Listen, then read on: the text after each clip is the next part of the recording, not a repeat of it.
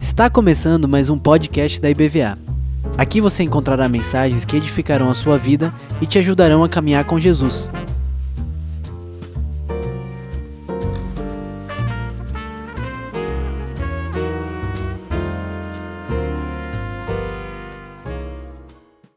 Aleluia. Podem sentar no poder do Espírito, nessa unção do Espírito, nessa busca do Senhor. A gente começa a, a perceber que estamos num ambiente onde todas as coisas podem acontecer. Jesus disse: tudo é possível ao que? Ao que crê. O anjo disse para Maria: não é impossível para Deus. Deus opera nesse ambiente. Por isso que a gente busca, por isso que você precisa trazer mais pessoas. Por isso que precisa de ligar o celular. Ainda tem gente com o celular ligado. Se você não sabe botar no silencioso, peça alguém do seu lado. Fulano, me ensina aqui. Então entrega lá na secretaria. Deixe lá e na saída você pega. Quem é que entrou aqui hoje dizendo assim, olha, eu eu estou precisando muito de oração. Sempre falo isso, todos nós precisamos. Mas alguém que veio aqui nessa expectativa de orarmos por você, porque você está precisando muito. Alguns pedidos na live aí de pessoas enfermas, mas aqui no presencial, fique de pé no seu lugar. A gente quer orar por você e pedir a Deus pela sua vida. Pedir a Deus, você veio aqui porque você está precisando muito de oração, tem algo que está lhe incomodando demais, tem algo que está atrapalhando demais, ou tem algo que está perturbando mesmo, ou tem algo que está lhe adoecendo. Né? Tem gente que está com problema de saúde, pode ficar de pé também. Então, os irmãos não são do Espírito Santo aí, né? vão se movimentar os que estão sentados. Escolha uma pessoa para você pôr as mãos e clamar ao Senhor pela cura. Né? O pessoal do, do louvor já foi embora, não sei porquê, cadê? Me abandonou aqui. Quem mandou vocês ir embora? Isso. Ore por essa pessoa.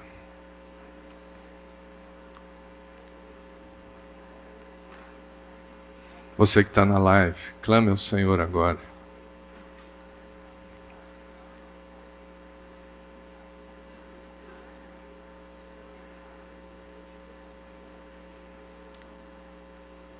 Isso.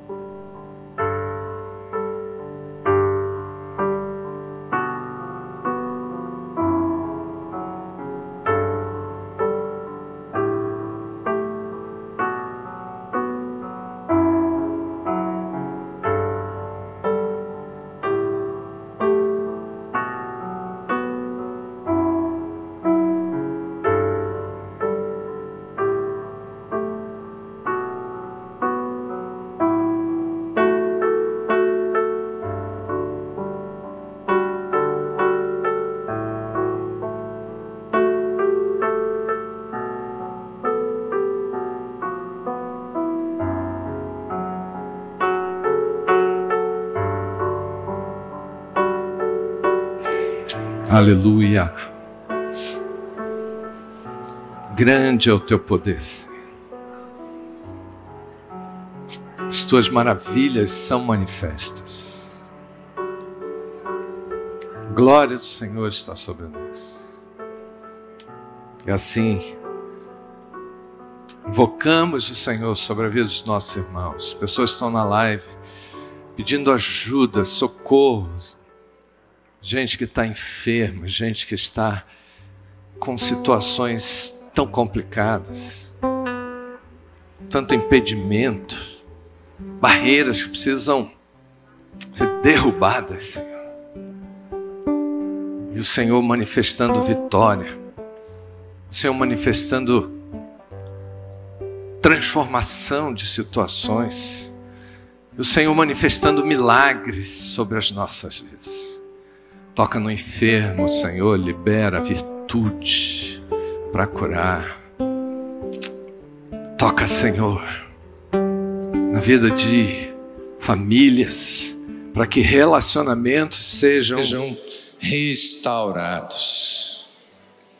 A alegria do Senhor é a nossa força. E nós queremos caminhar nessa alegria com transbordamento por causa das vitórias do Senhor que o Senhor tem manifestado. Já agradecemos, já louvamos ao Senhor, já rendemos graças, já glorificamos ao Senhor por tudo que o Senhor está fazendo, por tudo que o Senhor ainda vai fazer. Em nome de Jesus. Amém. Amém. Obrigado. Glória a Deus.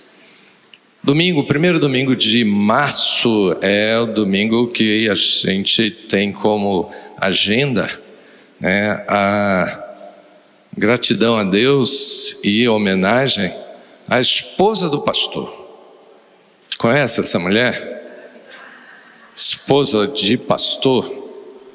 Então, domingo vai ser dia de homenagear. Pela manhã a gente vai estar fazendo um momento de homenagem às esposas dos pastores, que aqui na nossa igreja temos mais né, do que um, e a gente vai fazer isso. Então, se você conhece alguma esposa de pastor, né, você essa semana e a próxima já emenda né, com homenagem ao Dia da Mulher, Dia Internacional da Mulher né? Já faz, já emenda com isso.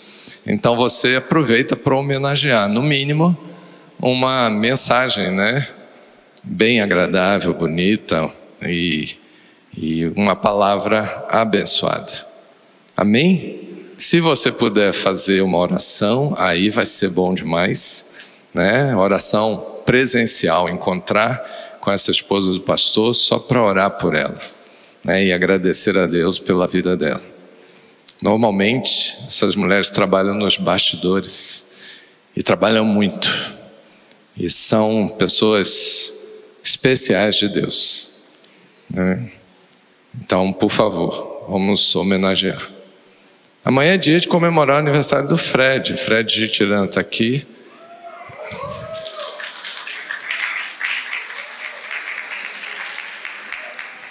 Eu estou citando o aniversário dele porque ele é bissexto.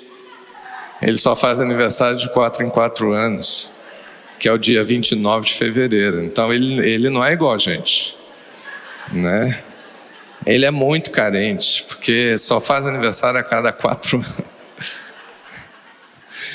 Então esse ano chegou. Então não perca a oportunidade, porque só daqui a quatro anos que você vai dar parabéns de novo. Entendeu? Então, amanhã é dia dele. Lembre de fazer esse momento. Não, o bolo é, é o bolo Zaqueu. Conhece bolo Zaqueu? Zaqueu disse quando se converteu que ele iria dar quem ele devia quadruplicadamente. Ele iria pagar se alguém, se eu tenho algum débito com alguém, eu vou pagar quatro vezes mais. Né? Então ele assumiu uma posição assim de reparar tudo. Então, Fred, para reparar, tem que ser bolo quadruplicado. Vamos ver Jeremias, vamos abrir a palavra de Deus. Jeremias, capítulo 32.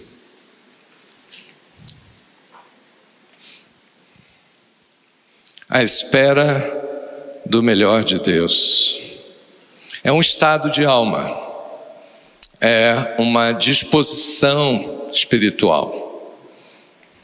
Pode se tornar um estilo de vida, se a gente passar a praticar isso com frequência. Esperar o melhor de Deus. Parece uma coisa tão óbvia, parece uma coisa que é natural na vida de todo crente, mas eu vou afirmar aqui que não é. As pessoas têm uma tendência a esperar coisas ruins. É comum as pessoas estarem na expectativa de que alguma coisa vai dar errado. E eu já vi muitos casos de pessoas, quando as coisas acontecem, dando tudo muito certo, uma atrás da outra, a pessoa já fica achando que vai morrer. Diz: Olha, se Deus está me abençoando tanto, eu estou com a sensação de que de repente chegou a minha hora, porque isso não é normal na minha vida. Já viu isso, João? Eu conheço pessoas assim, que morrem de medo quando o pastor, não, e liga para mim. Pastor, ore por mim, porque as coisas estão, dando certo demais. É, é muita bênção uma em cima da outra e eu estou preocupado com isso. Será que Deus está me preparando para a glória? Mas Deus é um Deus rico em abençoar, e temos textos vários na Bíblia para defender essa tese. E eu queria ler a partir do versículo 30 38, do capítulo 32, versículo 38. Deus está fazendo declaração sobre o seu povo e estabelecendo um estilo de vida para o povo, a partir dele. Por isso que é importante ler esse texto, porque é Deus definindo a forma da gente viver muito bem e desfrutar de tudo que Deus tem de melhor para nós, porque esse é o modelo de Deus. Deus não vai fazer do nosso jeito. Ele vai fazer do jeito dele. Então, sua primeira oração hoje, com essa mensagem é: Senhor, eu desisto de tratar todas as coisas do meu jeito. E eu me entrego e me rendo para que as coisas a partir de hoje sejam feitas segundo o teu propósito, segundo o teu modo de agir. Então vamos startar o modo de Deus de agir? Vamos fazer isso? Vamos acionar esse modo. Ele diz: Eles serão meu povo, e eu serei o seu Deus. Dar-lhe-eis um só coração, um só caminho, para que me temam todos os dias. Na tradução, na tradução transformadora, nova versão transformadora, ele diz: para que me adorem todos os dias. Para quê? para seu bem. E bem de quem? Você vê que isso irradia, né? Farei com que eles, com eles, aliança eterna, segundo a qual não deixarei de lhes fazer o, o bem. Deus tem aliança conosco para fazer o bem. E porei o meu temor no seu coração, darei um coração de adorador, para que nunca se apartem de mim. Deus procura adoradores que o adorem em espírito e em verdade. Tem um jeito, tem uma forma. O próprio Deus dizendo, 41, alegrar-me-ei por causa deles. E lhes farei, ele repete, plantá-los-eis firmemente nessa terra de todo o meu coração e de toda a minha alma. Se Deus tem uma aliança assim conosco, será que vale a pena fazer uma aliança com Deus de amá-lo todo o nosso coração, de toda a nossa alma, de todo o nosso entendimento, com todas as nossas forças? Vale a pena ou não vale? Se Deus faz aliança conosco, a gente precisa fazer aliança com Deus. Ah, aqui Deus estava falando com o povo de Israel, seu povo. Mas essa bênção reflete para nós lá no Novo Testamento. Jesus, quando falou de tantas perdas que estão associadas ao diabo, ele disse que ele nos abençoaria e nos daria bênção, e seria bênção em, em abundância. O ladrão veio para roubar, matar e destruir, mas eu vim para dar vida e vida em abundância. Está lá em João 10. Então, se essa é a proposta de Deus, a gente precisa olhar para esse Deus e ter um posicionamento, uma atitude de esperar o melhor. Jeremias, quando falou isso aqui, é interessante, se você ver o título do, do capítulo lá na frente, o título do capítulo de Jeremias compra um campo em Anatote. O que, que isso tem a ver? Como assim, né? O que, que isso tem a ver? Imagine é, Deus tratando conosco sobre investimento e manda você comprar uma terra no lugar completamente condenado por causa de destruição de diversas formas e principalmente pela invasão do inimigo. É que eu vou comprar um terreno num lugar que já está na expectativa de destruição, de invasão, né, e de dar tudo errado nesse terreno. Que absurdo, eu não vou comprar.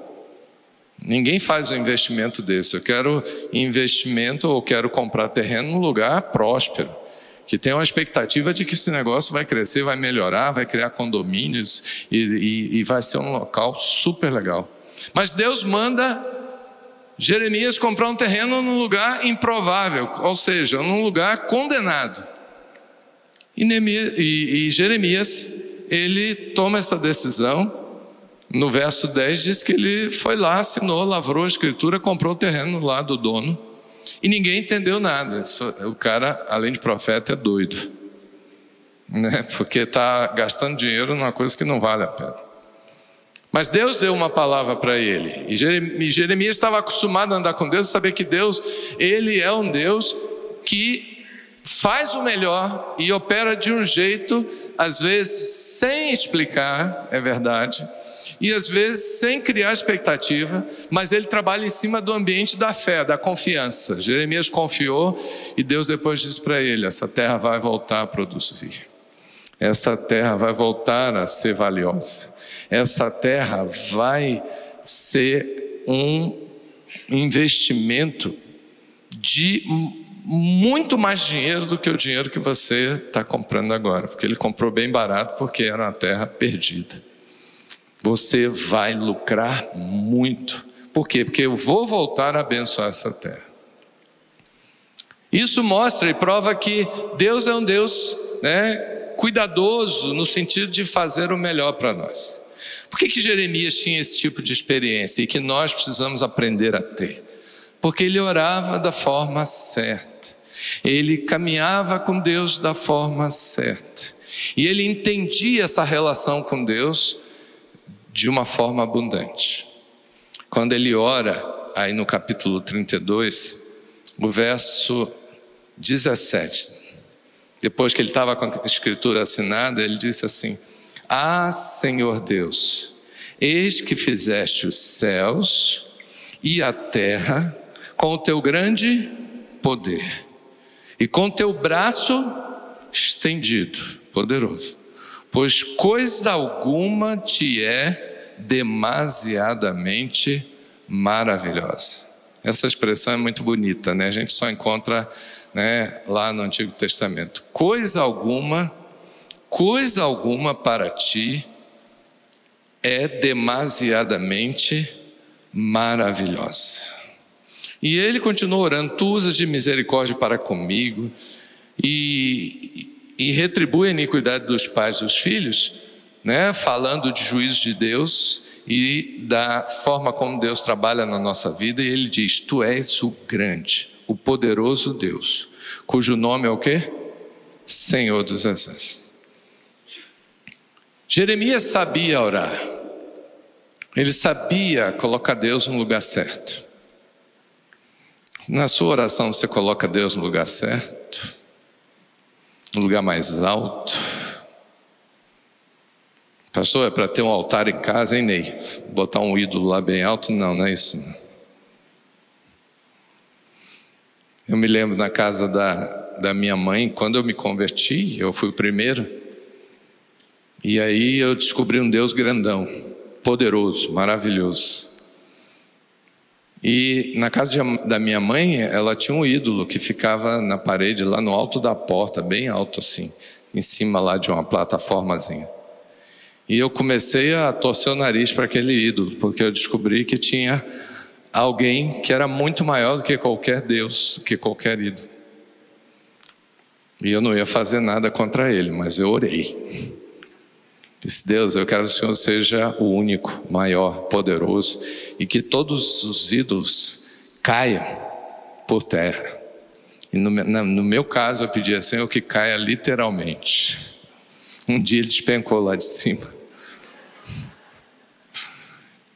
E glória a Deus, porque na casa da minha mãe e dos meus pais, Deus se tornou o primeiro e único.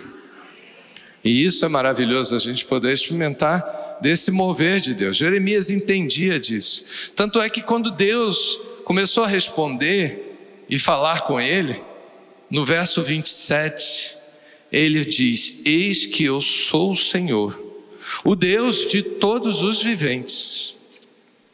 E aí ele faz a pergunta: acaso haveria coisa demasiadamente maravilhosa para mim? Tem alguma coisa que eu não possa fazer? Tem alguma maravilha que seja impossível de eu operar? É lindo a gente poder ver Deus falando dessa forma. Deuteronômio 30, verso 9, quem gosta de anotar, né, Deus fala que Ele é o Deus que nos faz viver num ambiente de abundância. Se você pergunta, o reflexo disso no, no Novo Testamento é o que?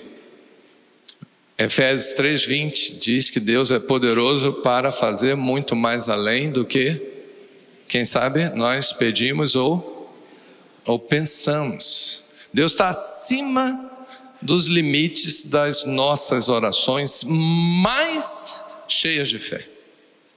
Se você faz uma oração muito fervorosa, Deus é maior do que ela e faz muito mais do que ela. É isso que ele está dizendo. Paulo fala também ah, aos Filipenses 4,19, quem lembra? E diz que Deus, na sua muita riqueza, vai nos suprir em todas as nossas necessidades. Ele declara, Deus rico. Paulo trabalhava com essa consciência. Jeremias tinha certeza disso, tanto é que ele comprou um terreno falido, na confiança de que Deus poderia mudar a sorte completamente.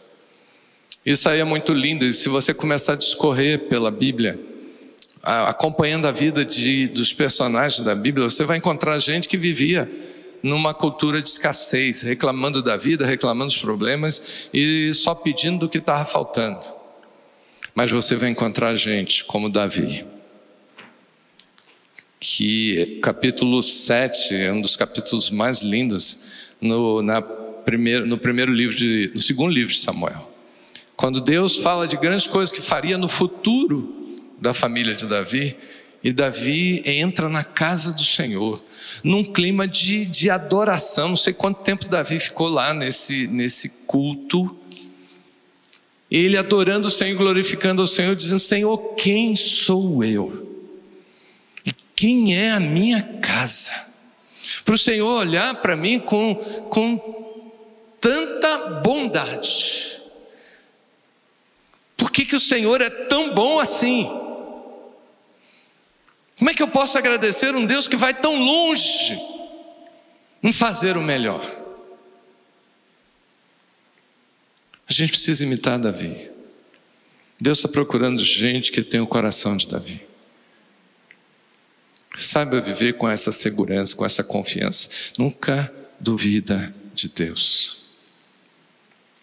É lindo demais a gente ver. Por isso que ele escreve o Salmo 23. Nós lemos aqui no início que é o salmo para você decorar, se você ainda não decorou, você proclamar. Né? Não vou nem perguntar aqui quem o salmo 23 já está decorado na sua mente, no seu coração, e quem pratica esse salmo nas suas meditações, nas suas orações. Porque quando eu vou orar, eu não vou orar um Deus que está em falta, eu vou orar um Deus que não deixa faltar nada. Entende como o salmo tem que afetar a nossa vida? A gente tem que ensinar isso para os nossos filhos, para desenvolver a fé, a confiança em Deus. Porque é assim que a gente precisa viver. Não deu tudo certo com Davi, mas Deus fez tudo certo, de uma forma muito ampla, muito mais além do que Davi imaginava, por causa da sua glória, por causa do seu poder e por causa da sua riqueza. E aí, quando a gente vem para esse texto, né, que eu vou citar, que é o modelo que Deus estabeleceu para a gente, para a gente viver e desfrutar o melhor dele, a primeira coisa no verso 38, ele diz que eles serão o meu povo e eu serei o seu Deus. Primeira coisa que Deus quer que a gente desenvolva e que a gente desfrute todos os dias é o, senso de pertencimento. Diga comigo, senso de pertencimento. A quem eu pertenço? Deus está nos chamando para sermos o seu povo. Quando é que isso vai cair de uma maneira como um, um manto sobre mim? Eu sou de Deus. Eu sou povo de Deus. Eu faço parte de uma elite espiritual que não existe nenhuma maior na terra. Eu não preciso me enquadrar em qualquer modelo social e tentar ser melhor do que ninguém ou me impor socialmente. Eu já sou da elite. Que tal? Não é para você se sentir vaidoso, orgulhoso com nada disso. É um modelo diferente elite, que é um, é um modelo que vai pelo caminho da humildade. Pertencimento Alguma criança tem dúvida se seu pai é seu pai? Ou se sua mãe é sua mãe? Se houver algum problema, pode ter certeza que é um transtorno grave, porque não é comum. Eu não vou nem perguntar se algum neto ou neta tem dúvida sobre seu avô e sua avó, porque aí o nível é mais alto, né? É ou não é, Gustavo? O nível é mais alto.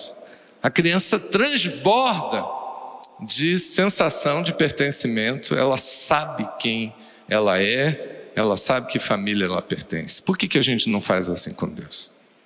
É esse chamado que Deus está fazendo. Segundo lugar, verso 39, ele diz: Dar-lhe-eis um só coração e um só caminho para que me temam todos os dias, para seu bem e bem de seus filhos. Caminho e temor coração, caminho e temor, Deus está falando de propósito. Dar-lhe-eis um propósito. Eu sei quem eu sou, eu sei o que eu estou fazendo aqui, eu sei para onde é que eu vou, por quê? Porque essas coisas estão muito bem definidas na minha vida pela palavra de Deus. Eu não sou uma pessoa que estou perdida. Eu não sou uma pessoa insegura que eu não sei o que vai acontecer amanhã. Meu amanhã pertence a Deus. Eu vou viver na presença dele, seguindo o padrão dele. Então repita comigo: senso de propósito. Senso de propósito. Primeiro é o que? Senso de quê? Senso de pertencimento. Eu sei que eu sou de Deus. Segundo, eu tenho um propósito que Deus estabeleceu na minha vida. Veja que o caminho é dele, não é nosso. O caminho é o dele.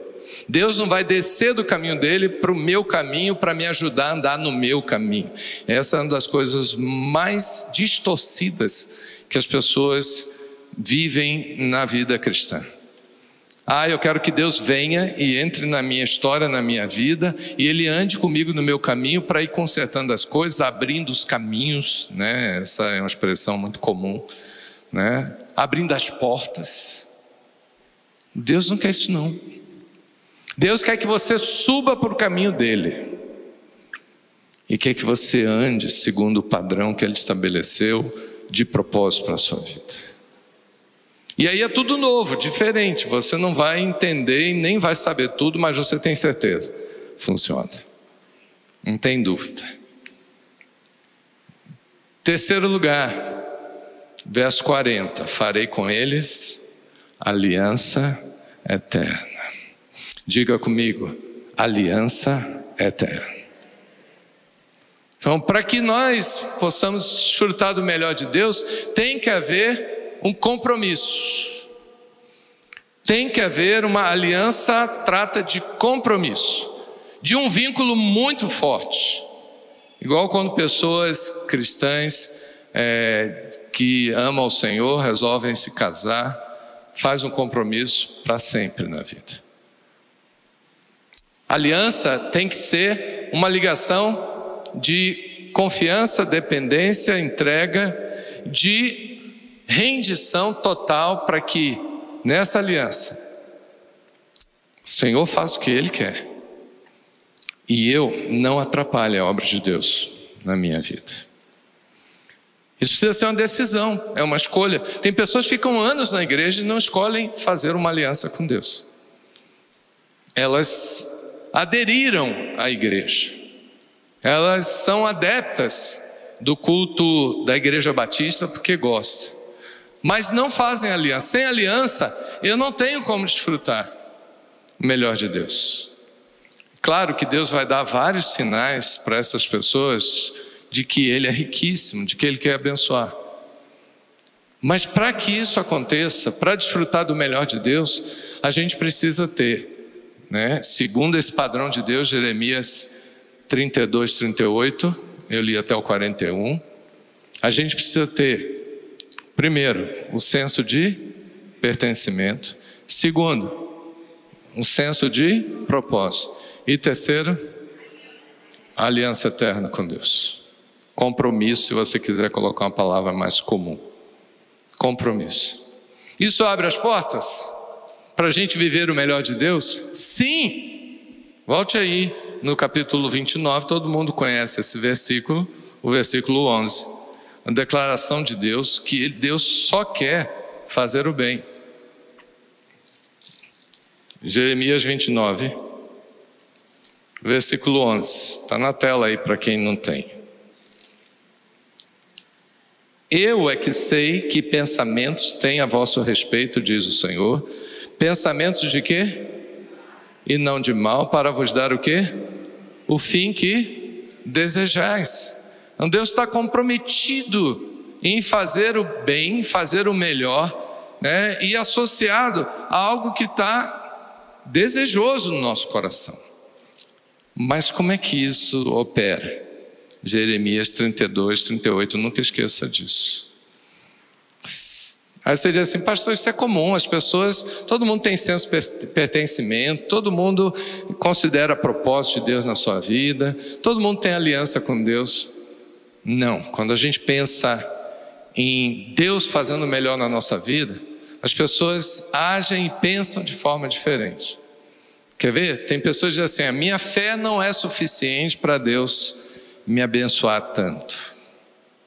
Tem muita gente que já julga a sua fé e já estabelece que ele não é, é considerado alguém merecedor e entra na questão do mérito. Tem gente que tem uma consciência de um Deus retaliador. Eu sei que Deus não vai me abençoar porque Deus vai me, vai me condenar ou Deus vai me dar o troco daquilo errado que eu fiz. Ah, mas você pediu perdão? Não, mas eu sei que vai vir retaliação do céu. Misericórdia. Que Deus é esse na vida dessas pessoas? Deus não trabalha com retaliação. Deus só quer que a gente se enquadre no modelo para Ele abençoar. E quando eu não estou sendo abençoado, é porque eu não estou debaixo desse chuveiro de bênçãos que Deus estabeleceu. Eu saí por algum motivo. Israel aqui estava sofrendo e Deus estava no propósito de tratar Israel porque tinha saído da presença de Deus. Não é porque Deus tem prazer em ficar julgando, condenando e punindo. As pessoas é que se colocam debaixo de punição. Deus está nos chamando para ficar no lugar da benção. Vamos lá? Deus está nos chamando para dar alegria para o coração dele. Verso 41 aí do capítulo 32, vamos ler de novo. Alegrar-me-ei, Deus dizendo, por causa deles. E farei o quê? E farei bem. Eu vou abençoá-los de forma abundante nessa terra, porque eu vou fazer isso de todo o coração e de toda a minha alma. Deus trabalha de todo o coração, de toda a alma, e Ele está nos chamando para nos relacionarmos com Ele, de todo o coração, de toda a alma. Vamos ficar de pé para a gente orar? Tem alguém que queira vir à frente, porque você está dizendo: olha, eu ainda estou engatinhando na fé, eu ainda preciso muito ter uma consciência de pertencimento, eu ainda tenho dificuldade de entender o propósito de Deus na minha vida. E eu ainda não fiz uma aliança com Deus. Você quer vir à frente para a gente orar por você? A gente só quer orar. Isso. Saia do seu lugar. Quero ver homens também. As mulheres são mais corajosas. Você está dizendo assim: olha, eu às vezes me perco, enganado por alguma voz que diz que Deus não está disposto a me abençoar, a me dar o melhor. Pode vir mais, pode vir mais para frente. Algumas pessoas da igreja podem abraçar essas pessoas para a gente orar. Vamos estar juntos. Quem mais? Pode vir mais para frente. Eu quero vocês mais aqui para dar lugar para outras pessoas também. Ah, eu tenho às vezes, lá no fundo do meu coração, eu tenho aquela sensação de que Deus vai me privar do melhor por causa de alguma coisa que eu fiz. Se você tem ainda essa sementezinha podre, venha para a gente orar para acabar com ela totalmente.